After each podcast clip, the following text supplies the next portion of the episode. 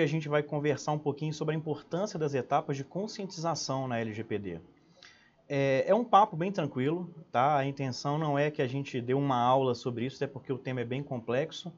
É, a intenção realmente é esclarecer para vocês como que é importante que a gente tenha etapas de conscientização dentro desse processo de adequação à Lei Geral de Proteção de Dados, tá? Antes de mais nada, eu quero cobrir alguns pontos que são relevantes é, para a gente compreender essa necessidade. Eu sempre costumo falar, pessoal, que a Lei Geral de Proteção de Dados Pessoais é uma legislação paradigmática. O que, que significa? Significa que ela visa a mudança de um comportamento, de uma postura que está enraizada culturalmente. Só da gente ter essa noção, a gente já percebe a necessidade de que haja uma educação, de que haja um preparo, de que haja uma conscientização. É, a ideia é compreender que não basta fazer grandes investimentos em segurança, não basta que a gente reveja cláusulas contratuais, se a gente não alterar a forma como a gente encara a privacidade e os dados das pessoas. É, um outro ponto muito importante sobre a Lei Geral de Proteção de Dados Pessoais e que comunica muito bem com isso é que a lei não exige a blindagem desses dados. Tá? Em momento nenhum da lei é exigido que você não sofra vazamentos ou que você não esteja exposto a esse tipo de risco. É, a gente que trabalha com segurança, a gente sabe que é impossível oferecer um ambiente 100% blindado hoje. A gente vive numa época em que é, pô, o Ministério da Defesa, o Pentágono pode sofrer um ataque. Então, não haveria de ser razoável a gente exigir isso das empresas, inclusive pequenas empresas, a absoluta blindagem desses dados. Então, a lei não exige blindagem. O que, que a lei exige, em contrapartida, é que seja despendido um esforço razoável e proporcional no sentido de mitigar esse risco. Então, a nossa obrigação dentro da Lei Geral de Proteção de Dados é tentar diminuir ao máximo o risco de uma violação, de uma utilização indevida é, dos dados das pessoas. É, nesse sentido, a gente tem na dosimetria da pena, lá no artigo 52 da, da LGPD, quando a gente está falando de multa, é, a gente tem a dosimetria, que é o mecanismo utilizado para calcular o tamanho da multa, o tamanho da pena que uma empresa é, pode incorrer no caso de uma violação. E quando a gente lê esse artigo que fala sobre a dosimetria, a gente percebe que ele leva em consideração todos os esforços que foram despendidos na proteção desse dado. Então a gente, é, é, a gente leva em consideração a boa fé da empresa, né? ou seja, se, se aquilo que aconteceu com aquele dado aconteceu de propósito, né? se foi resultado de uma ação deliberada, ou se aquilo foi um, um acidente. O importante é que, caso você seja exposto a uma situação de risco, você tenha condição de comprovar para a Autoridade Nacional de Proteção de Dados ou para um magistrado, eventualmente, que o que você podia fazer para evitar esse incidente você fez, mas que ele era, de certa forma, é, inevitável. E se você conseguir demonstrar isso, você ou não será multado, ou será multado numa, numa proporção bem menor, né, que leve em consideração o seu esforço. É, por fim, é, com relação a essa, essa introdução, acho que um ponto muito, muito importante de destacar é que não há uma solução de prateleira tá, para LGPD. Não existe bala de prata, pessoal. É, não, não existe uma fórmula que você aplica ela invariavelmente e o seu negócio vai estar em compliance com a Lei Geral de Proteção de Dados. Isso porque a gente sabe que existe uma, existe uma variação muito grande nas operações de tratamento de dados de um negócio para o outro. Quer dizer, é, o que eu aplicar numa farmácia não é o que eu vou aplicar numa construtora. Né? As operações são diferentes. Então não existe uma solução de prateleira, não existe uma bala de prata, é, e é muito importante que a gente corra desse tipo de conceito e eu vou explicar por quê e como que se comunica com é, as etapas de conscientização. É, quando eu falo de conscientização, pessoal, na LGPD, eu estou falando de internalizar certos conceitos. Eu preciso que todos os envolvidos entendam e compreendam com clareza do que a lei trata, o que, que ela vem proteger, para que, que essa lei serve, e que a gente pare de encarar essa lei como algo que veio para punir ou como uma oportunidade de negócio. Né? A importância é que a gente entenda que a LGPD representa uma virada cultural muito importante. Ela representa uma, uma revolução social no sentido de democratização dos dados, de conceder ao titular maior controle sobre os seus dados pessoais, que inclusive é um dos princípios da Lei Geral de Proteção de Dados, né? É a autodeterminação informativa. É, e quando a gente fala de conscientização, a gente está falando de que tipo de conscientização? Onde que essa conscientização acontece? Eu gosto de separar a ideia de conscientização em três momentos principais, tá? Quando a gente está falando de adequação. É um momento prévio, né? Uma conscientização anterior ao trabalho de adequação, que eu chamo de ação preparatória. Uma conscientização que acontece concomitante ao processo de adequação da empresa LGPD. E uma conscientização continuada, né? Um trabalho que é realizado depois da adequação, no sentido de continuar gerando engajamento e internalização desses conceitos para que você esteja é, realizando, no final das contas, uma manutenção desse compliance no que diz respeito à conscientização. Quando a gente fala de conscientização prévia, a gente está falando de quê? Todo o trabalho que é realizado no sentido de educar e preparar a empresa e aí a gente está falando aqui de corpo diretor, das gerências afetadas, dos próprios funcionários e dos usuários do bem ou serviço, todo o trabalho que é feito no sentido de educar e de preparar seria essa conscientização prévia. E ela se presta a quê? Ela se presta é, especialmente a viabilizar, permitir que esse trabalho de adequação seja feito com máxima eficiência, né? que ele não encontre obstáculos, que ele encontre, na verdade, apoio dos envolvidos. E quando a gente separa essa conscientização nos vários estratos dentro de uma empresa, a gente consegue perceber é, qual que é a finalidade dessa conscientização naquele extrato específico. Então, por exemplo, corpo diretor, né? quando eu falo dos sócios, né? dos, dos diretores em geral, daqueles que têm o poder decisório dentro da empresa, a conscientização prévia é muito importante porque ela viabiliza uma tomada segura de decisões. Né? O que, que significa isso? Você, empresário, não precisa de saber é, a ciência da segurança de informação. Você, empresário, não precisa saber as tecnologias mais modernas de segurança, você não precisa entender sobre a concepção de privacidade ou os conceitos de proteção de dados. E para isso você pode contar com um bom consultor. Tá. Só que se você apenas conta com um bom consultor, você está contratando um serviço que não tem como você controlar, não tem como você auditar esse serviço. E uma das principais funções do, da conscientização prévia do corpo diretor é dar para esse corpo diretor o conhecimento mínimo necessário para acompanhar os trabalhos que vão ser realizados. Então aqui a gente está falando dos diretores terem condição de acompanhar o trabalho no sentido de saber o que está sendo feito. Saber se o, se o consultor que foi contratado está entregando o que foi prometido e se o, se o caminho que a empresa está trilhando realmente deságua no compliance, na, no atendimento da privacidade. Quando você contrata um serviço consultivo de uma, de uma especialidade que você realmente não domina e você não tem nenhuma ideia do que, que você do que está sendo tratado ali, você fica muito na mão do consultor, que pode conduzir o trabalho de maneira inclusive irresponsável e você não vai ter como julgar isso aí. Então, quando a gente fala do corpo diretor e de uma conscientização prévia, a gente está falando da importância de preparar os diretores para esse projeto que vai ser iniciado de adequação. Trazer um conhecimento a respeito tanto da importância disso, quanto equipar os diretores com o conhecimento necessário para tomar de forma segura essas decisões. É, dando seguimento, quando a gente fala das gerências afetadas, né, e aqui eu estou falando é, dos coordenadores dos setores que são mais afetados né, pelo trabalho de Lei Geral de Proteção de Dados. Então aqui eu estou falando dos recursos humanos, é, eu estou falando do marketing, eu estou falando do setor administrativo, eu estou falando, claro, do setor de, de segurança da informação. É, fazer uma, uma conscientização prévia é, desses setores, de, dessas gerências envolvidas, é, é, permite que a participação deles seja mais ativa, seja realmente contributiva para o trabalho porque a gente sabe que por mais preparado que o, diretor esteja, ou o corpo jurídico esteja, ou que até seja o conhecimento do consultor, cada negócio tem as suas particularidades, tem os seus detalhes que dizem respeito àquele negócio específico. E ter a participação proativa dos gerentes, das gerências é, é, afetadas, faz com que nenhum detalhe passe despercebido. O trabalho conjunto de, um, é, de uma equipe interna da empresa, e de um consultor externo, é, quando guiado pelos especialistas, por essas gerências afetadas, ele é muito mais eficiente. Então a gente tem um trabalho que evita que passe algum detalhe que no futuro pode representar é, um risco à privacidade. Conscientização de funcionários. É, isso aqui é muito importante.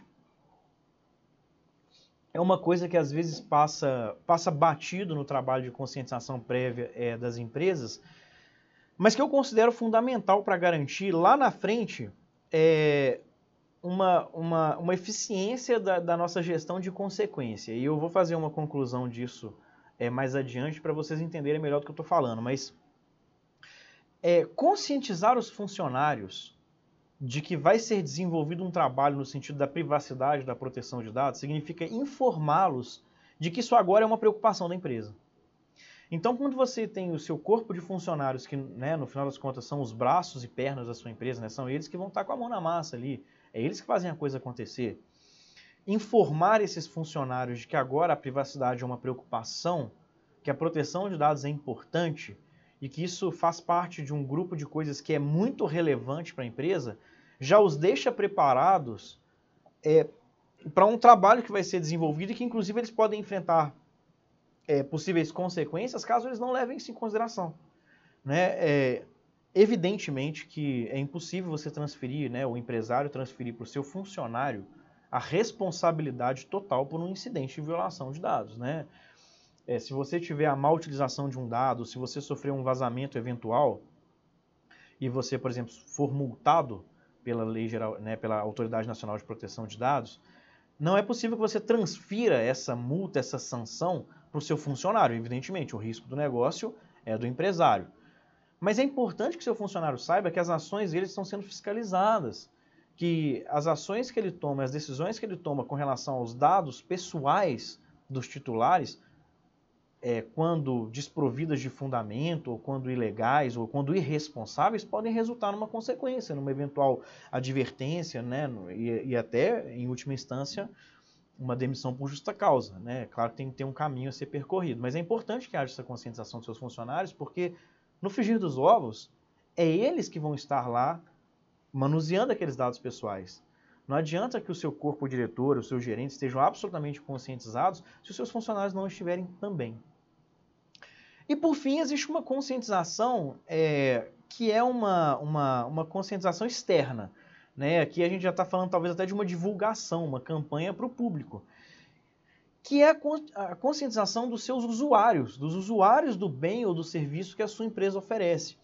É, isso não está assim imediatamente relacionado ao compliance em si, mas isso transparece é, uma boa fé imensa por parte da empresa no sentido de informar os usuários, os consumidores, né, que seja o caso, de que essa lei existe e de que eles têm direitos a serem pleiteados dentro dessa lei e que essa empresa, a sua empresa, se preocupa com isso. Então, divulgar que será feito um processo de adaptação normativa, de que daqui para frente a sua empresa vai passar a se preocupar com isso de maneira mais ativa, significa educar os seus consumidores, significa prepará-los, inclusive, para fazer esse julgamento.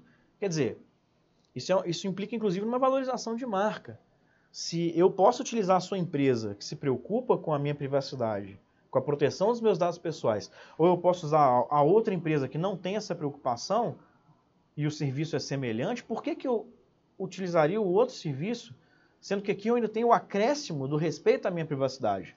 Então, fazer uma divulgação externa, né, prévia, olha, esse trabalho vai ser desenvolvido, é assim que a gente vai fazer, a gente vai implementar essa, essa e essa solução, fortalece a sua base de clientes educa os seus consumidores, os seus usuários, para que eles busquem isso daqui para frente, com a vantagem de que você já deu início a esse processo. Então, isso já te coloca à frente no mercado. É, avançando no, no, nosso, no nosso cronograma aqui, a gente tem é, a conscientização concomitante, né? aquela que ocorre durante o processo de adequação. Aqui a gente está falando basicamente de ações de treinamento. Né? Eu, eu, eu, não gosto de restringir tanto assim, né? dizer que, que é, é, apenas treinamento, porque a gente pensa numa sala de aula com um quadro e alguém dando um workshop ou dando um curso, e na verdade a coisa vai um pouco além. Tá? É, estratificando de novo né, em quatro grupos de como que essa, essa conscientização acontece, a gente volta para o corpo diretor. Tá? Como que acontece a conscientização do corpo diretor a nível de adequação? No processo de adequação em si. Aqui a gente está falando de aprofundar um pouco essa educação, tá?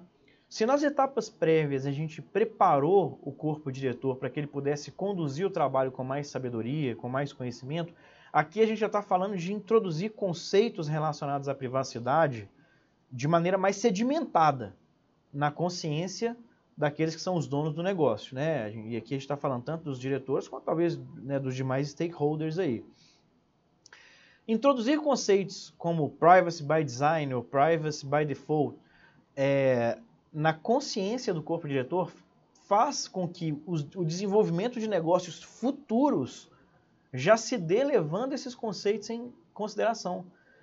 É importante que a gente deixe a empresa, né, nós como consultores e todos aqueles que fazem uma intervenção né, de fora para dentro né, né, nas empresas, é importante que quando a gente deixe o nosso trabalho, a gente deixe a, a empresa preparada para conduzir aquilo sozinha. Né? A gente fala de um processo de emancipação da empresa dentro daquele tema. É importante que quando eu sair da empresa, a empresa tenha conhecimento suficiente para conduzir aquilo sozinha, né? gerar uma manutenção daquilo ali.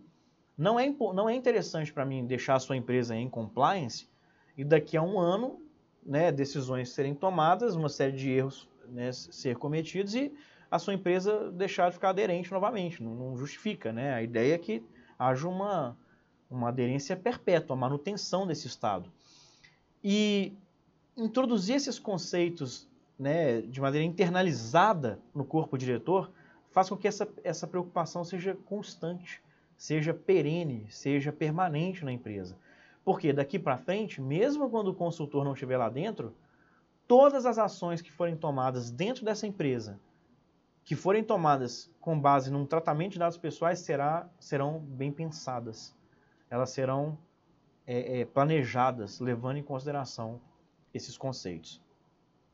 Quando a gente fala é, das gerências afetadas, né, numa, numa conscientização do processo de adequação, a gente está falando de preparar os gerentes, né, eu estou falando de preparar os gestores, treinar os gestores para que eles implementem rotinas de fiscalização.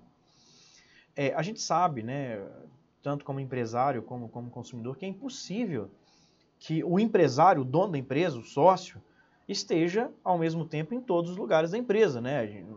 Não tem como você ser onipresente, você não vai estar em toda parte ao mesmo tempo. E que você não tem como você saber o que está acontecendo na sua empresa toda. Então, a função dos seus gestores é justamente te dar braços administrativos e propagar né, de, de maneira difusa essa gestão. E isso também inclui a privacidade. Então, seus gestores, aí eu estou falando do seu gerente de RH, eu estou falando do seu gerente de segurança de informação, estou falando do seu CISO, né, do seu CIO, estou falando do seu diretor de marketing.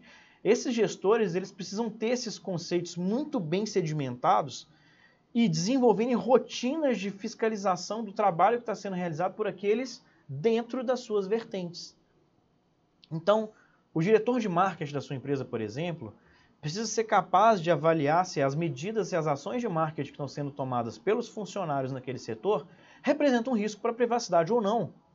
Inclusive no sentido de manter uma fiscalização ostensiva e cobrar desses funcionários a responsabilidade pelas ações que são tomadas, nem que seja por meio de, de lembrá-los de uma eventual gestão de consequência. Quer dizer, como eu disse mais cedo, não é possível transferir para o seu funcionário o risco do negócio. Você não vai fazer o seu funcionário arcar com a multa. Mas ele precisa saber que se ele tomar decisões irresponsáveis, ele pode sofrer uma advertência, ele pode inclusive perder o emprego, porque isso é um assunto sério, isso é um assunto regulatório e que diz respeito a ele também. Conscientização dos funcionários. É, aí aqui a gente já está entrando né, numa esfera de treinamento, de sedimentação, de fortalecimento do que a gente falou anteriormente. É, eu preciso, como empresário, eu preciso que os meus funcionários compreendam com absoluta clareza o valor que a privacidade tem para esse negócio. Né? É, como eu disse mais cedo, pessoal, a LGPD é uma legislação paradigmática. Ela visa a mudança de um comportamento. Nós, nós estamos tentando combater aqui uma cultura enraizada né, em muitos e muitos anos, e que no Brasil é muito forte. A gente tem no Brasil, inclusive, essa cultura do profiling, né, que a gente fala, né, dentro dessa ciência da privacidade, a gente fala que é essa cultura de tentar acumular o máximo possível de dados em todas as oportunidades possíveis. Isso tem que ser combatido. E isso só pode acabar se a gente realmente educar os funcionários, que são aqueles que estão na ponta da, da cadeia, de que eles têm que tomar cuidado com isso. Eu preciso que as pessoas pensem duas vezes antes de coletar um dado. Eu, eu preciso que um dado pessoal seja tratado como, como um, um, um bem que está em meu depósito. Eu sou depositário desse, desse, desse dado pessoal. Ele representa um ônus, inclusive financeiro. Porque quanto mais dado eu tenho, mais segurança eu tenho que oferecer para ele. Então, conscientizar os meus funcionários, que são aqueles que estão na ponta da cadeia, significa instruí-los de que o processo de coleta de dados, de divulgação de dados pessoais, é um, é um processo arriscado, é um processo delicado, que tem que ser feito com muita cautela, sempre acompanhado é, por um gestor né, responsável. A conscientização dos usuários né, do, do seu bem ou do serviço que você oferece quando a gente está falando de durante o processo de adequação, ela tem dois, é, dois objetos principais, tá? Primeiro é o cumprimento de, um, de uma responsabilidade social por parte da empresa, e acreditem, isso valoriza muito, isso vai pesar muito no eventual julgamento da sua empresa, que é a sua empresa tem um papel fundamental, protagonístico na conscientização da sociedade a Lei Geral de Proteção de Dados, pessoal, não tem valor se as pessoas não souberem que ela existe. Se os usuários não souberem que ela existe. Eu preciso que os titulares de dados, aí eu estou falando do cidadão comum. Eu não estou falando de um agente de privacidade, eu não estou falando de, das empresas, da autoridade nacional, eu estou falando do titular, do dono do nome, do dono do CPF. Eu preciso que essa pessoa saiba que essa lei existe e aqui ela veio para que a LGPD tenha valor. E se a sua empresa tiver um papel fundamental, um papel protagonístico nessa divulgação, isso será sim levado em consideração é, num momento futuro. Porque um dos deveres a, ser, é, a serem cumpridos pela sua empresa é o dever de informação, de transparência. Então, se você tem na sua base de, de, de usuários um trabalho no sentido de conscientizá-los, fala, pessoal, olha, você, usuário, tem direito à privacidade. Eu, eu, eu, preciso que você saiba que os seus direitos são esses aqui, ó, elencados no artigo tal da LGPD. E que eu não vou dar destinação é, ilícita ou desviada é, aos seus dados. Seus dados não vão ser compartilhados de maneira irresponsável. Se você me deu consentimento específico para tratar seus dados, eu vou tratar para essa finalidade, eu não vou dar uma outra finalidade para ele. Então, esse papel gera não apenas é, um fortalecimento da sua empresa no papel de, de, de construtor desse novo contexto cultural, como definitivamente vai implicar é, em uma enorme valorização da sua marca. Porque a sua empresa não é apenas uma empresa que presta serviço X, ela é uma empresa que presta serviço X com uma é, preocupação proativa com a privacidade. Você não precisou ser provocado por uma autoridade nacional para começar a fazer isso. Você já deu início a esse trabalho e você envolveu a sua base é, de clientes, tá? Avançando é, para a etapa aí final né, dessa, desse, dessa, dessa conscientização em três momentos, a gente tem é, a conscientização continuada, tá? Quando eu falo de conscientização continuada, eu estou falando de qualquer trabalho que é desenvolvido após a adequação. Então, eu já fiz um trabalho de adequação na minha empresa, minha empresa já está, né, teoricamente, em compliance com a LGPD, mas eu preciso de estabelecer mecanismos que façam com que isso não seja esquecido ano que vem. Né? Porque a gente sabe que a gente tem uma postura muito de atender aquilo que é da moda, infelizmente. Né? E LGPD está muito na moda. A gente não pode deixar que a privacidade dentro da nossa atividade empresária caia no esquecimento porque esse momento passou. Então eu preciso desenvolver trabalhos continuados de manutenção, para que isso não caia no esquecimento. Eu gosto de separar isso aqui é, em dois trabalhos principais. Tá? É uma campanha interna, que é para toda a empresa, e uma campanha externa, que é para os seus usuários. É, quando eu falo é, da campanha interna continuada dentro da nossa empresa, eu estou falando de desenvolver realmente campanhas de conscientização. Tá? O ideal aqui é que a gente saia um pouco da seara dos workshops, das palestras, dos treinamentos, aquela coisa muito, é, muito fechadinha, e comece a entrar em campanhas que sejam mais esparsas, é, mais bem distribuídas. Então, é, é, incluir numa divulgação interna da sua empresa que essa preocupação existe. É, vez ou outra, fazer materiais publicitários que né, destaquem aquilo ali dentro né, do, do consciente dos seus funcionários. Desenvolver trabalhos com o um mínimo de periodicidade para que isso seja sempre sendo trazido à tona. E garantir que eu não vou fazer um trabalho de adequação, colocar minha empresa em compliance, para que daqui a um ano, dois anos, eu dê início a uma nova operação de tratamento de dados e jogue tudo por água abaixo. Não adianta eu investir é, milhões de reais em segurança, contratar os melhores consultores do país, se daqui a um ano eu vou esquecer disso tudo. A autoridade nacional vai continuar lá. Ela vai continuar fazendo o trabalho de fiscalização. E ressalte, essa fiscalização ela pode ser tanto ostensiva, né, que é um trabalho dela partir de ofício, buscar e fiscalizar a sua empresa, quanto mediante provocação. Então, o seu usuário, o seu consumidor, ele ainda pode reclamar, ele pode fazer uma denúncia, ele pode se queixar de um tópico, de algum, de algum item que ele acha que violou a privacidade de alguma forma, isso vai gerar uma investigação. Então é importante que haja um trabalho continuado de conscientização, é, de reavivamento desse tema na sua empresa de maneira periódica. É, e claro, essa conscientização continuada também pode ser feita é, externamente. Né? E aí eu estou falando dos nossos usuários de bem ou serviços. É, isso aqui, é, você está sempre trazendo para os seus usuários a importância disso. E não só a importância disso dentro do nosso contexto diante da lei, mas a importância disso para a sua empresa. É necessário que os seus consumidores, que os usuários daquilo que você oferece, saibam que mesmo após passar dessa essa onda né, da LGPD, o momento de adequação e compliance, isso continua sendo uma preocupação sua. E que isso continua sendo um diferencial da sua marca.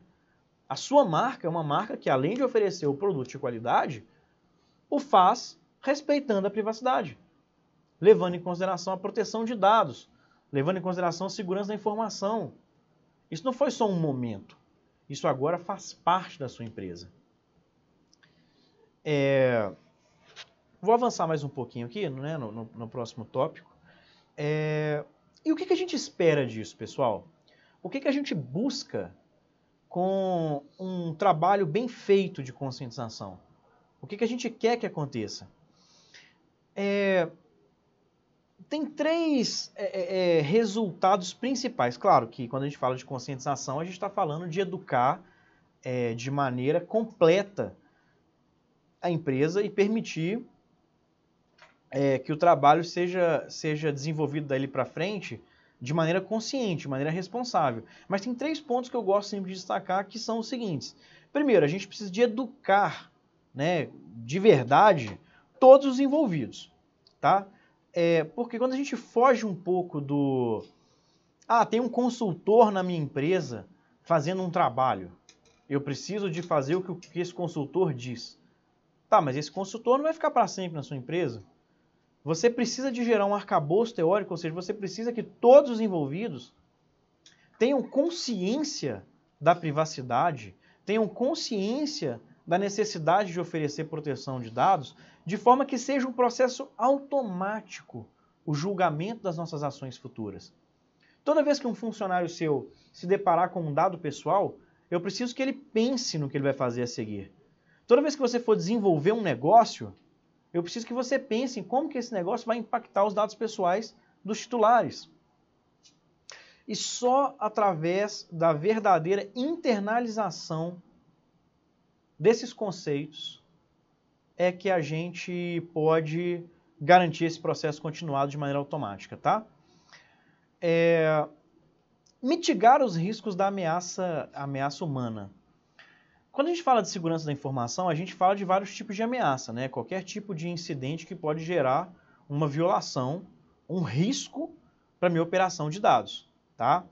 É, ameaça humana é uma delas. A ameaça humana a gente trata né, na, na, na SI como intencional ou não intencional. Não intencional é aquela ameaça que acontece por acidente. Um, um funcionário, às vezes, despreparado, com pouco treinamento, que numa ação impensada causa uma violação. Quando ele encaminha um e-mail sem analisar quem está na cadeia, quando ele insere um pendrive num computador, né? quando ele não observa preceitos básicos de segurança. Isso é não intencional. Intencional é quando a gente tem um funcionário que, né, ou, ou um colaborador que pode, por exemplo, um funcionário revoltado, né, e, e, e deliberadamente quer causar é, um dano, um vazamento, ou ele quer compartilhar, ele quer lucrar em cima disso.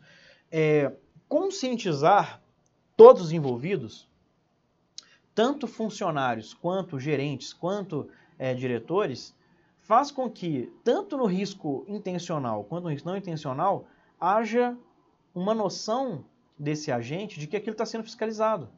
Opa, peraí, eu não posso tomar ações impensadas com relação aos dados, porque minhas ações vão ter consequências. E eu fui treinado para isso. Eu sei que eu não posso simplesmente encaminhar um e-mail sem ler o, o teor da cadeia. Eu fui educado para isso, me conscientizaram nesse sentido. Da mesma forma que alguém que queira causar um dano deliberado, opa, minha intenção é causar um dano a essa empresa, ou então lucrar em cima de uma divulgação é, ilegal desses dados, eu preciso saber que, opa, peraí, existe uma fiscalização. Minhas ações nesse sentido estão sendo acompanhadas. Isso não vai passar despercebido. Né? Então, isso gera uma mitigação, né? uma redução dos riscos da ameaça humana. Por fim, é, a gente fala que a conscientização ela permite o desenvolvimento de negócios aderentes à legislação. Tá? Isso significa o quê? Uma vez que esse conhecimento está sedimentado dentro da sua empresa, uma vez que isso já está internalizado, uma vez que isso faz parte do processo de desenvolvimento de negócios, e aí a gente está falando aqui de privacy by design, que é a ideia de privacidade desde a concepção, você não precisa mais recorrer a um consultor externo toda vez que você for fazer alguma coisa. Você já internalizou isso aí. Você já está preparado para conduzir o seu negócio, levando em consideração a privacidade. Isso é um trabalho muito importante de ser feito. É importante que a sua empresa seja independente, seja autossuficiente no sentido da privacidade, para que você não precise de envolver é, consultores externos toda vez que você for desenvolver um novo negócio, claro. É, por fim, pessoal, é, eu queria, né, eu vou dar um espaço para perguntas, para a gente também não ficar com um formato muito maçante, né? Mas eu queria só fazer umas observações aqui, antes de entrar nas perguntas, tá? Pessoal, não tem compliance sem conscientização, tá? Não, não importa quanto você invista em segurança, não importa quantos, é, é, quão fortificada seja o seu perímetro, não importa quantos mil você investiu em firewall, em antivírus, em DLP, em CIEM, se você tiver funcionários que podem gerar vazamentos através das ações cotidianas. Não importa que o seu advogado escreva cláusulas de, de, transferência de responsabilidade e tópicos de compliance nos seus contratos, se o que importa é a realidade. Né? A gente tem um princípio no direito, ele, na verdade é mais presente no direito do trabalho, mas que assim, ele tem respaldo nas demais áreas, que existe uma primazia da realidade. O que importa é o que é, e não o que você colocou no papel. Não adianta eu colocar no meu contrato que eu estou compliant com a LGPD se na minha empresa eu não ligo para a segurança. Isso não faz parte do meu cotidiano. Então, pessoal, conscientização é absolutamente fundamental para garantir que a sua empresa esteja em compliance e que os seus investimentos em segurança não vão ser é, jogados por água abaixo, tá bom? Eu vou ler algumas perguntas aqui agora que o pessoal me passou. É, a primeira pergunta é do Guilherme Gualtieri e a pergunta é a seguinte: João, você considera mais importante conscientizar o corpo diretor ou a empresa como um todo? Olha, é difícil de definir quem é mais importante de ser conscientizado, tá? Eu diria que é, é, tem uma função diferente. Quando eu falo da conscientização do corpo diretor, eu estou falando de uma conscientização vertical, que vem de cima para baixo, que ela é muito importante porque ela viabiliza a realização do trabalho. Se você tem um corpo diretor que não vê valor na privacidade, que não vê valor no trabalho de adequação à Lei Geral de Proteção de Dados, você não vai conseguir sair do lugar, porque no final das contas é quem bate o martelo, é quem decide o que vai ser feito. Então a conscientização do corpo diretor é fundamental para permitir que o trabalho sequer tenha início. Por outro lado, conscientizar a empresa como um todo, como eu falei mais cedo, significa educar aqueles que vão de fato lidar com o dado. Não importa que o diretor da sua empresa esteja absolutamente educado com relação à Lei Geral de Proteção de Dados, se o seu funcionário ainda se depara com um nome engraçado no sistema e, ah, fulano de tal, olha que engraçado o nome desse. Não adianta, isso é uma violação. Eu preciso que os meus funcionários também compreendam. Então, assim, é difícil pontuar o que é mais importante. É, Para responder a sua pergunta né, de maneira que não fique uma resposta muito vaga, vamos colocar assim: é bom partir do corpo diretor, porque uma vez conscientizado o corpo diretor, ele viabiliza a conscientização do resto da empresa, e aí a gente passar é, para a conscientização dos demais, tá bom? Vamos para a segunda pergunta, é uma pergunta do Leandro Correia. Bom dia, você tem falado de conscientização. Você acha que ela é mais importante que a segurança em si? Essa, essa pergunta, na verdade, assim, é, é, uma, é uma noção muito comum que as pessoas têm de que existe uma. Né, eu vou responder a sua pergunta, Leandro, só, só, só fazer um contexto aqui primeiro. É uma confusão muito comum que as pessoas têm de que existe uma, uma fronteira entre a segurança em si e a conscientização. Quando, na verdade, a conscientização é um instrumento de segurança. Tá? Eu acho que o que ele quis perguntar talvez seja é mais importante eu ter mecanismos de segurança, tipo um firewall, do que uma conscientização? E a minha resposta para isso é: uma coisa é, não tem sentido sem a outra. Né? Como eu falei mais cedo, não adianta você. Você pode investir um bilhão de reais em ferramental de segurança, que basta um funcionário com uma câmera para tirar uma foto de um monitor e vazar uma informação. Né? E aí já era. Você investiu um dinheirama danado e houve uma violação mesmo assim. O que, que eu acho é o seguinte: ter essa segurança, né, esse, essa, esses instrumentos de segurança, é fundamental porque tem uma proteção do cotidiano que é necessária. Mas se você não tiver uma equipe muito bem é, educada para lidar com, essa, com esses instrumentos de segurança, você está frágil, está exposto ao risco da mesma forma, viu, Leandro? Nós estamos com mais uma pergunta aqui. Essa pergunta é da Joana. É, se a empresa ainda não estiver engajada com a questão da LGPD, qual a melhor forma para introduzir esse assunto junto à diretoria? Qual é o primeiro passo? Essa pergunta é excelente, porque é muito difícil dar esse primeiro passo. Olha, se não há um engajamento propriamente dito, é, eu recomendo buscar uma abordagem com a diretoria, pelo menos no sentido de falar, olha, existe uma lei essa lei foi sancionada em agosto do ano passado e ela vai entrar em vigor em agosto do ano que vem. E essa lei exige que a gente desenvolva trabalhos no sentido da proteção de dados. Não é a melhor forma possível de você introduzir a privacidade na sua empresa por medo de uma multa. Mas geralmente é a linguagem mais, mais eficiente. Né? Nós não estaríamos aqui debatendo esse tema se não fosse o advento da Lei Geral de Proteção de Dados. Então, eu acho que a melhor forma, talvez, de você trazer isso para a empresa é você trazer como uma necessidade regulatória. É falar, olha, pessoal, sempre existiu o conceito de segurança de informação. Né? Eu até eu falo muito nas palestras que a primeira vez que alguém colocou alguma coisa numa gaveta e trancou, nasceu a segurança de informação, né? muito antes dos computadores. Mas essa segurança já existe há muito tempo, mas agora é necessário, agora existe um, uma exigência regulatória punível por multa e outras sanções que exige que a gente dê início a um trabalho mais rigoroso. Então, é, introduza isso na sua empresa por meio da necessidade legal. E a partir daí a gente desenvolve um trabalho mais de conscientização, né, mais elaborado, tá bom? Nós temos aqui uma pergunta do Marco Serretti, se eu, se eu li corretamente. Como será comprovado que a empresa garante a proteção de dados? Podemos garantir tudo, mas de nada adianta se não tivermos como validar junto à NPD. Sim, sim, Marco, é, tá corretíssimo, tá? Isso aqui, é, a gente entra no, num conceito que é até de segurança de informação. A gente pega emprestado é, conceitos, por exemplo, que são da ISO 27001, que é uma, uma norma internacional é, de segurança da informação, que é a ideia de geração de evidências, tá? Isso foge um pouquinho da questão da conscientização, tem mais a ver com o trabalho em si, mas é uma pergunta muito importante. Quando você desenvolve um trabalho de adequação dentro da sua empresa, não adianta que você apenas faça adequação, você precisa ter como provar isso aí. E você faz isso através da geração de evidências. O seu projeto tem que ser auditável.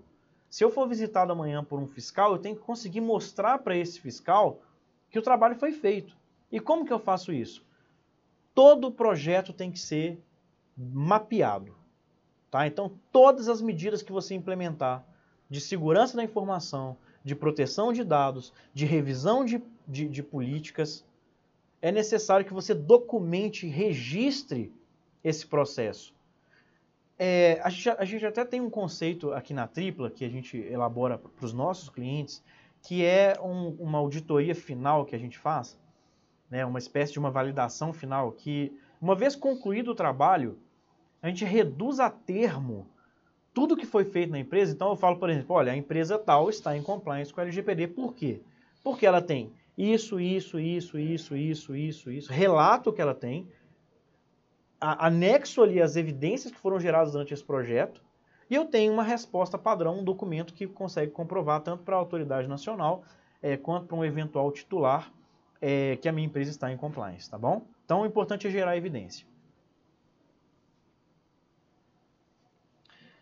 Eu tenho uma pergunta aqui também da Icand BH, talvez seja Icand, não sei a pronúncia, BH, que é a seguinte: instituições que foram citadas como exceções na lei, informações acadêmicas no ambiente educacional, devem ter algum cuidado especial? Tá, eu entendi. É porque é o seguinte, a Lei Geral de Proteção de Dados, ela, ela não poderia ser muito genérica, né? Porque a gente sabe que os dados se comportam de maneiras diferentes dentro de determinadas instituições. Tá? Então, por exemplo, a lei tem regras próprias para a saúde, e a lei é, fala das informações educacionais, informações acadêmicas dentro do ambiente educacional.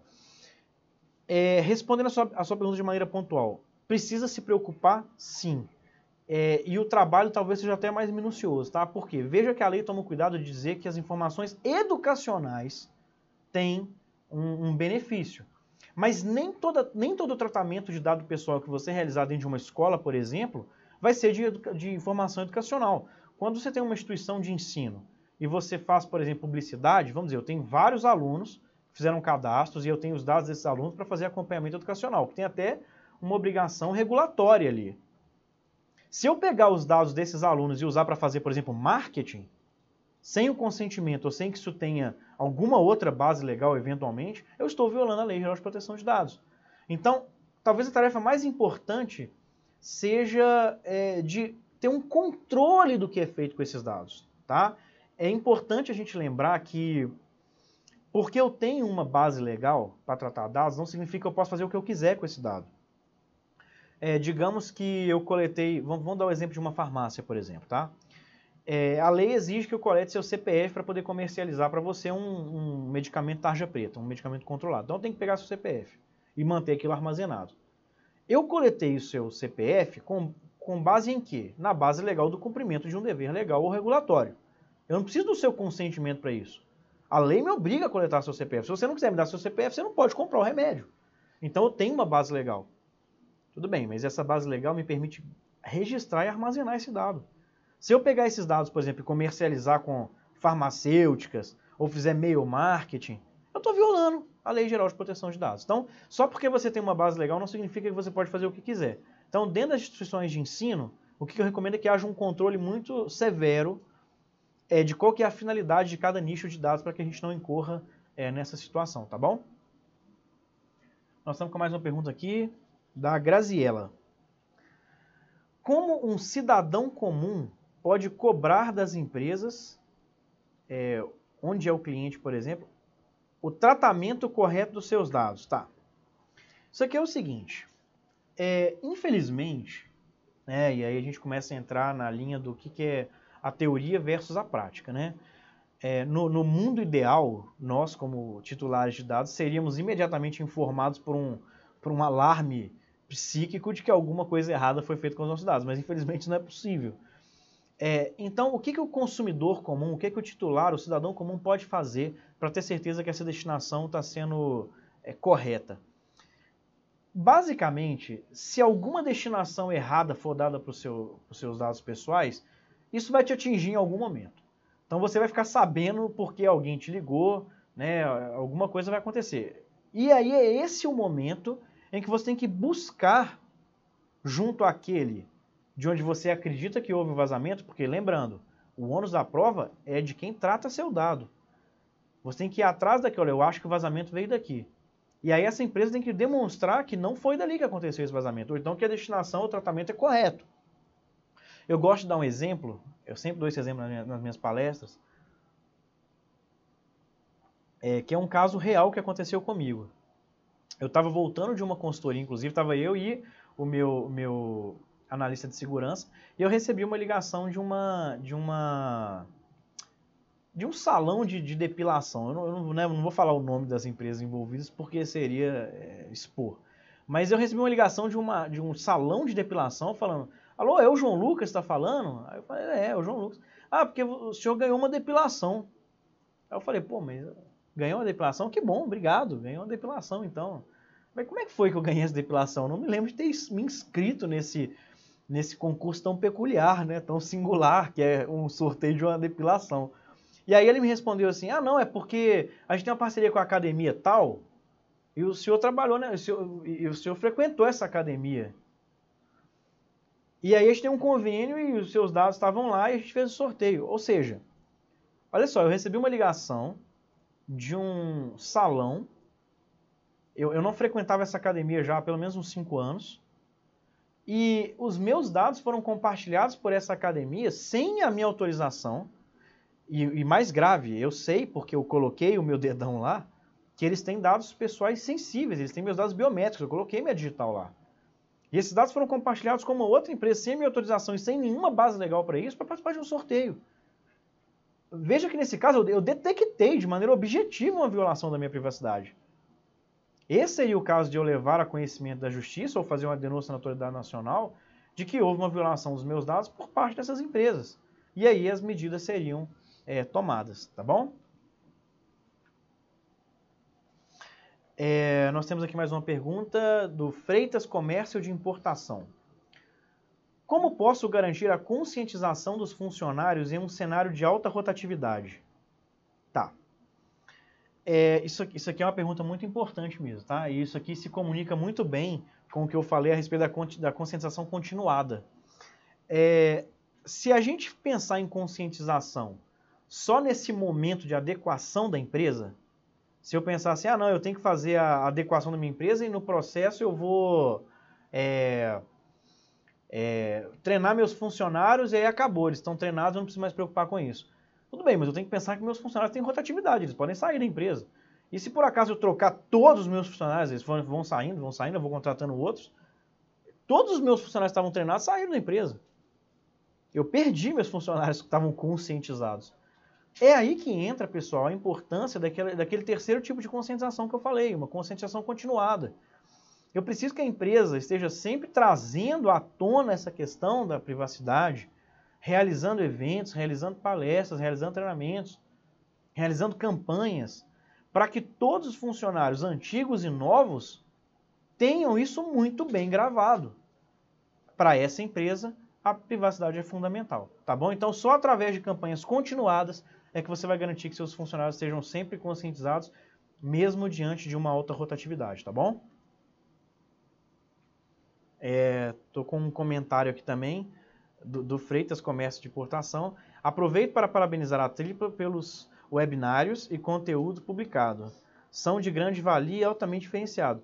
Muito obrigado pelo comentário. É, a gente se coloca à disposição para qualquer esclarecimento. Eu acredito que é, nós, como consultores, temos um papel muito importante de agentes dessa mudança. Né? A nossa intenção aqui na Tripla não é só vender consultoria, não é, não é isso. A ideia é que a gente é, trabalhe é, no sentido de conscientizar a população e preparar para uma mudança que é muito importante. Muito obrigado pelo, pelo comentário, viu? Acho que eu estou com mais um, uma pergunta aqui. A Daniela Pimenta perguntou: não é melhor que a conscientização aconteça no final do processo de adequação? É, então, Daniela, isso aqui, isso aqui também comunica com aquela estrutura que eu fiz, né, de, de separar os tipos de conscientização, tá? É, não é melhor ou pior que a conscientização aconteça antes ou depois ou durante. O importante é a gente entender que essa conscientização tem momentos, tá? Então, como eu separei, né, no momento prévio, no momento anterior ao trabalho de, de adequação, é, essa conscientização tem, tem, um, tem uma função de preparo, uma ação preparatória, é preparar a empresa para aquilo que está por vir. Durante, nós estamos falando de ações de treinamento, de capacitação, de, né, olha, pessoal, é assim que a gente vai fazer daqui para frente. E após o trabalho, a gente está falando de uma conscientização continuada, que é isso que eu acabei de falar. É manter a sua empresa sempre né, bem, bem fresco esse tema no seu cotidiano, tá bom? É, eu estou com mais um comentário aqui do Marcelo Diniz. É, o alinhamento das empresas aos preceitos da nova lei deve ser interpretado como um investimento de ganho imediato, pois estar em compliance é uma excelente oportunidade para modelos de negócio. Sim, sim, Marcelo. Assim, é, eu sempre gosto de, de defender isso. É, você estar em compliance com a Lei Geral de Proteção de Dados vai muito além de você não ser multado. É, você ser uma empresa que se preocupa com a privacidade, com a proteção de dados, especialmente se você for pioneira nisso aí, se você for uma das primeiras empresas a dar início a esses projetos, a começar a implementar isso no seu cotidiano, você tem uma valorização imensa da marca. Você tem um fortalecimento da sua empresa você agrega no sentido de que a sua empresa ela não está simplesmente se adequando porque não quer tomar uma multa, não, porque isso é importante. Isso foi trazido ao seu conhecimento como empresário e agora você se preocupa com isso. Então, sim, é, vai muito além e fortalece a sua marca também, tá? É, o, Marcelo faz uma pergunta, Marcelo Diniz, tendo em vista que aumentar o crivo da privacidade e segurança pode ser encarado como um grande diferencial competitivo? Tá, entendi. É, é novamente, reverbera o que eu acabei de falar. É, se a sua empresa tem esse diferencial, né, olha só, a lei, a lei Geral de Proteção de Dados ainda não está em vigor. Ela entra em vigor a partir de agosto de 2020. A partir de então, é, é absolutamente exigível que as empresas estejam em compliance. Até lá, quem atingir esse compliance primeiro é só uma empresa diferenciada. É uma empresa que passou na frente, é vanguardista no que diz respeito à proteção de dados. Tá? Então, sim, é um imenso diferencial competitivo. Fortalece e distingue você dos demais no mercado. Estou com mais uma pergunta aqui da Isabelle Fraga. Como empresas na área de saúde, tais como laboratórios e hospitais, poderão se resguardar, uma vez que eles terão vários fornecedores? É, essa, essa, essa aqui é uma pergunta bem difícil, tá? principalmente porque é, é, é, assim, é difícil colocar no mesmo grupo todo mundo que é da saúde só porque é da saúde. Laboratório e hospital, por exemplo, teria um trabalho de compliance, de adequação totalmente diferente. Tá?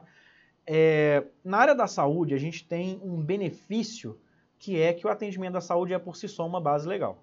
Tá? Então isso já é um benefício. Porém, a gente tem o, o, o sofrimento de que praticamente todos os dados tratados são dados pessoais sensíveis. Quando a gente fala de dados de saúde, ali a gente está falando de, né, de dados sensíveis. É, o que, que eu recomendo? As empresas da área da saúde, mais do que segurança, mais do que, né, do que produtos e ferramentário, mais do que cláusulas contratuais, o que né, eu vou, vou entrar isso depois, mas mais do que qualquer uma dessas coisas, é importante que os processos sejam muito bem mapeados e desenhados. Os processos de tratamento de dados pessoais na sua empresa têm que ser muito bem detalhados. Porque quanto maior for a sua operação, maior a chance de você ter capilaridade, ramificações nesses processos, e essas ramificações representam risco de vulnerabilidade. Então, é muito importante que seja feito um trabalho extremamente minucioso de mapeamento dos dados, tá? Então, é, a gente precisa ter bem catalogado quais são os canais de coleta, por onde esses dados passam e quem tem acesso a esses dados, e o que é feito com esses dados no final. Eu tenho uma rotina de armazenamento, eu estou cumprindo um dever regulatório, por exemplo, no caso do hospital, de guardar esses dados por tantos X anos. Esses dados são criptografados, eles são anonimizados, eles são destruídos. O que, que eu faço? Ter esses processos muito bem desenhados é fundamental para garantir que você não vai ter é, uma, uma, uma violação ali no meio. E falando da parte jurídica também, que eu acho importante, é, e aí eu acho que isso talvez comunique muito com os laboratórios, é, fornecedores, parceiros, laboratórios que trabalham juntos. Pessoal, o escopo de serviço desses contratos tem que ser muito bem desenhado, para que a gente tenha as responsabilidades delimitadas. A gente sabe que na Lei Geral de Proteção de Dados, a responsabilidade do controlador de dados e do operador de dados, que são figuras distintas, são diferentes. Então, ter muito bem desenhado nos contratos de prestação de serviço, em que haverá o compartilhamento de dados, quem é o que nessa operação e quais são as responsabilidades, é muito importante para evitar né, um, um, desgaste futuro, tá? É, eu estou com mais uma pergunta aqui, do Júlio César Borges. Além da conscientização, posso ter ferramentas adequadas para estar em conformidade, mesmo com bastante restrição orçamentária? É, Júlio, sim, tá? E eu, eu, acho que o mais importante da gente entender aqui é o seguinte: é, como eu falei mais cedo, a Lei Geral de Proteção de Dados ela não, ela não pede de você blindagem, tá? Não está escrito em lugar nenhum que assim vazou dado você vai ser multado. Não, não é assim. Porque o que a lei exige é que você tenha uma estrutura de segurança que seja proporcional ao tamanho da sua operação de tratamento de dados, tá? Não seria razoável, e nós estamos falando de ferramenta, né? Não seria razoável exigir de uma padaria que tem quatro funcionários ter um SOC rodando com um CIEM de última, né, de última geração, é, um, né, não, não, faz sentido. Uma criptografia quântica dos dados, é, a gente está falando de investimentos que são maiores do que o valor da empresa. Se a pessoa vender a empresa, ela não vai comprar essa ferramenta. Porém, existem ferramentas que são proporcionais ao seu negócio. E é essas que você tem que buscar. Então, mesmo que você tenha uma restrição orçamentária, é muito importante deixar claro que sempre existe uma solução adequada para o tamanho da sua empresa para a sua operação. Aqui, aqui, na tripla mesmo, nós estamos preparados para atender empresas de qualquer tamanho. Então, assim, se você tem um orçamento X, seu budget é tal, eu tenho soluções de ferramentas que são é, adequadas para o seu negócio. Da mesma forma que se você tem um budget muito maior, eu também tenho ferramentas para isso. O importante é que você busque um consultor, um analista de segurança, um especialista na área de TI, né? Porque quando a gente fala de ferramenta, nós estamos falando de TI mesmo. Buscar esse especialista para que ele diga o que, que é apropriado para você. Né? O que, que dentro do, do, dos frameworks recentes, dentro da praxe, é considerado uma segurança razoável dentro do seu orçamento, tá bom? Mais uma pergunta do Paulo Feitosa. Quais frameworks essenciais para apoiar a LGPD? Não, eu acabei de falar de framework aqui. É, não tem frameworks essenciais, né? até porque a, a LGPD não faz referência a frameworks específicos. Dentro da, da, ciência de segurança da informação, a gente está acostumado a trabalhar com vários frameworks. A gente tem, a gente tem NIST, é, a gente tem frameworks que são derivados de normas de padronização. É, a, a import, o importante é você escolher um que seja, claro, né, bem aceito pela comunidade, né, porque também não adianta você pegar é, um framework que foi desenvolvido aí por um aventureiro, um teórico, um cara que acabou de desenvolver um framework, implementar e querer que a comunidade de segurança absorva bem esse framework. Eu recomendo recorrer a frameworks que são é, testados e comprovados. Né? O próprio Niche é um framework que é, é muito bem aceito. Busque um profissional da área de segurança da informação, Tá? E aí nós estamos falando de SI mesmo. Esse profissional vai encontrar um framework que é adequado para o seu negócio é, e que não basta ser um framework seguro. Tem que ser também um framework executável para você, né? Pelo menos não adianta a gente colocar a sua empresa em, em, em compliance e engessar a sua operação. A intenção é que você esteja em compliance funcionando, né? Que o seu negócio continue girando. Então, você vai ter um framework que se, se encaixa bacana no seu negócio. Procura um especialista de segurança da informação. A gente tem vários aqui na Tripla que pode responder isso levando em consideração as particularidades do seu negócio. Mais uma pergunta da Raquel Caparros. Você acha interessante fazer em conjunto um programa de compliance anticorrupção e de LGPD, ao mesmo tempo trabalhar desde código de ética, canal de denúncias, etc., com LGPD? Então, Raquel, seguinte, apesar de as duas serem normas regulatórias e legislações de compliance, ela, a, interseção delas é muito singela, sabe? Eu acho que, eu acho que o que vai haver de comunicação entre a LGPD e a lei, a lei, a lei de corrupção é as ações de governança. Ambas, de, ambas exigem que você tenha uma governança né, é, forte na sua empresa para fiscalizar esses processos. Mas no mais, assim, eu não vejo muita comunicação entre o trabalho, porque o trabalho é, anticorrupção, ele passa por treinamentos, também, claro, ele passa por revisão de contratos e políticas, né, e estabelecimento de processos também. Só que são completamente diferentes do, do, daquilo que a gente vai fazer para a LGPD. A LGPD tem um viés um pouco diferente. Você pode aproveitar e fazer os dois ao mesmo tempo? Pode. Como você já vai estar ali fazendo uma espécie de uma auditoria, tudo bem. Mas eu fico um pouco preocupado se gerar, na verdade, um, um sobrecarregar a sua empresa, né? Gerar talvez até um tumulto, porque você tentar fazer uma conscientização em duas vertentes são ao mesmo tempo tão importantes e tão complexas, pode confundir os seus colaboradores. Então, é possível? É. Talvez não seja recomendado, tá bom? Faz um cronograma prevendo a adequação da empresa nesses dois projetos de compliance e segue esse cronograma. Talvez fazer ao mesmo tempo pode gerar uma confusão nos seus colaboradores, tá bom? Estou com mais uma mais uma pergunta aqui do Paulo Feitosa. É, complementando a pergunta da Isabelle, o Brasil poderia ter uma lei específica para proteção de dados pessoais na área da, de saúde, assim como nos deu a lei RIPA Act. Tá. Então, é, na verdade, assim, não é bem uma pergunta, né? é uma, é uma proposição. Sim, o Brasil poderia ter uma lei, é, uma lei específica para tratar dos dados na área da saúde. É, isso é possível? É. Mas a gente não está vendo isso no horizonte normativo, não, tá? Então, assim, a gente não está vendo isso sair do ponto de vista legislativo. Eu não recomendo que as instituições de saúde esperem isso acontecer, tá? Eu acho que é muito arriscado a gente usar o pouco tempo que ainda nos resta, né? nós estamos falando aí de pô, pouco mais de um ano para estar em compliance, na expectativa de que surja uma nova modalidade legislativa específica para a saúde né? Por mais que o, é, tem valor a proposição, é, a saúde é uma área que está bem afetada, tem suas delicadezas, mas eu acho mais fácil, para ser sincero, eu acho mais fácil que a Autoridade Nacional de Proteção de Dados, que é a ANPD, emita instruções normativas próprias para a saúde, do que que a gente tem uma lei de proteção de dados própria para a saúde. Então, vamos esperar para ver o que a Autoridade Nacional vai fazer mas é, não espera isso acontecer para dar início ao processo, não, porque se não acontecer, é, agosto de 2020 vai chegar, você não vai estar em compliance e aí você vai sofrer as sanções, tá bom? É, pessoal, perguntas finalizadas, fui informado aqui pelo pessoal. É, quero agradecer a participação de todos os presentes, foram 160 pessoas acompanhando nosso webinar hoje. É, convido vocês para assinar nosso canal no YouTube e acompanhar a gente nas redes sociais. É, a gente aqui na Tripa está sempre soltando conteúdo, tá? Então, eu mesmo escrevo blog post semanalmente. É, vez ou outra a gente está soltando um artigo um pouco mais aprofundado sobre algum tema. É, se vocês buscam essa conscientização, se vocês buscam esse preparo, segue a gente nas redes sociais, segue a gente no Instagram, no Facebook, no LinkedIn. Vai ter sempre uma coisa nova lá.